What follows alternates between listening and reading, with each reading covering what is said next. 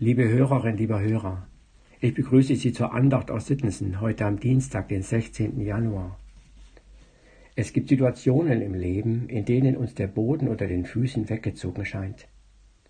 Zum Beispiel, wenn uns ein geliebter Mensch genommen wird. Da fehlt jemand, zu dem wir gehörten, der unserem Leben Halt gegeben hat, der uns zu dem hat werden lassen, was wir sind. Das geschieht auch, wenn eine Arbeit, eine Verantwortung wegfällt, die uns Sinn gegeben hat.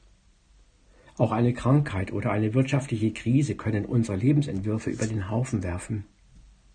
Ein Freund schrieb uns vor wenigen Tagen, dass er innerhalb eines Jahres einen Herzinfarkt und Schlaganfall hatte und sein Leben neu organisieren musste. Ich lege das alles in Gottes Hand, schreibt er. Wer bin ich dann noch, wenn mein Leben aus der Bahn geworfen wird? Wer bin ich noch, wenn all das, worauf ich gesetzt habe und mir Halt gegeben hat, wegfällt? Wer bin ich? so fragt auch Bonhoeffer. Er hat auf besonders harte Weise erlebt, wie ihm der Boden unter den Füßen entzogen wurde.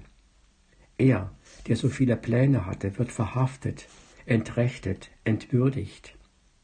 Trotzdem erleben andere Gefangene ihn in dieser Situation nicht geknickt, sondern ungewöhnlich gefasst und aufrecht.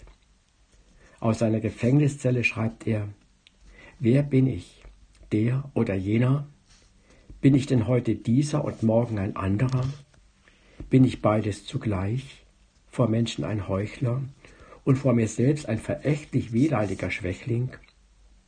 Oder gleicht, was in mir noch ist, dem geschlagenen Heer, das in Unordnung weicht vor schon gewonnenem Sieg? Wer bin ich? Einsames Fragen treibt mit mir Spott.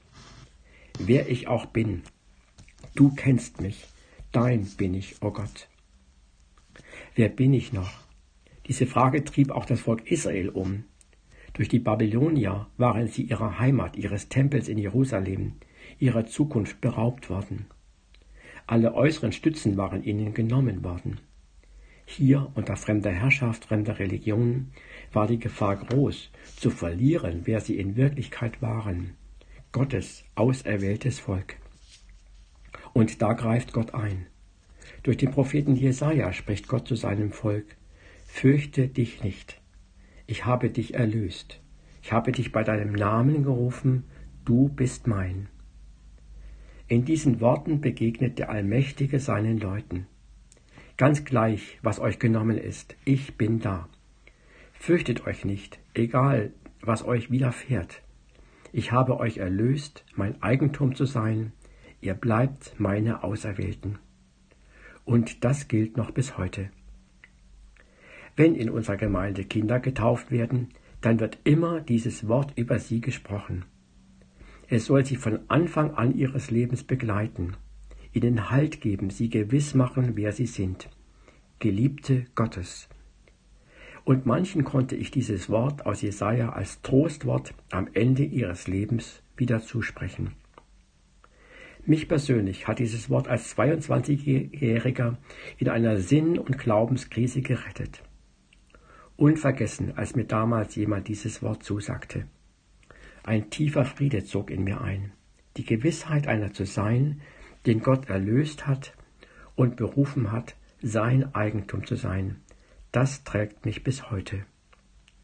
Nichts anderes erlebt der Zöllner Zachäus, von dem der Lehrtext für heute berichtet. Durch Betrug war er wohl reich, aber sich selbst fremd und einsam geworden. Jesus entgeht das nicht, geht auf ihn zu, gibt ihm sein Ansehen zurück und ruft ihn eilend aus seinem Versteck. Heute will ich in deinem Hause einkehren. Und Zachäus hat nichts Eiligeres zu tun, kommt aus seinem Versteck, öffnet Jesus nicht nur sein Haus, sondern auch sein Herz. Zachäus wird in der Gegenwart Jesu frei. Frei, über sein verkehrtes Leben zu sprechen. Und frei, es neu zu ordnen.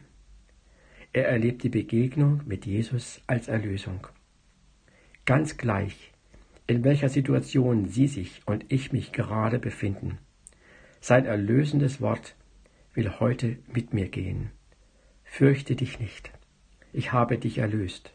ich habe dich bei deinem Namen gerufen, du bist mein. Und ich möchte antworten, wer ich auch bin, du kennst mich, dein bin ich, o oh Gott. Herzlich, ihr Michael Rösel.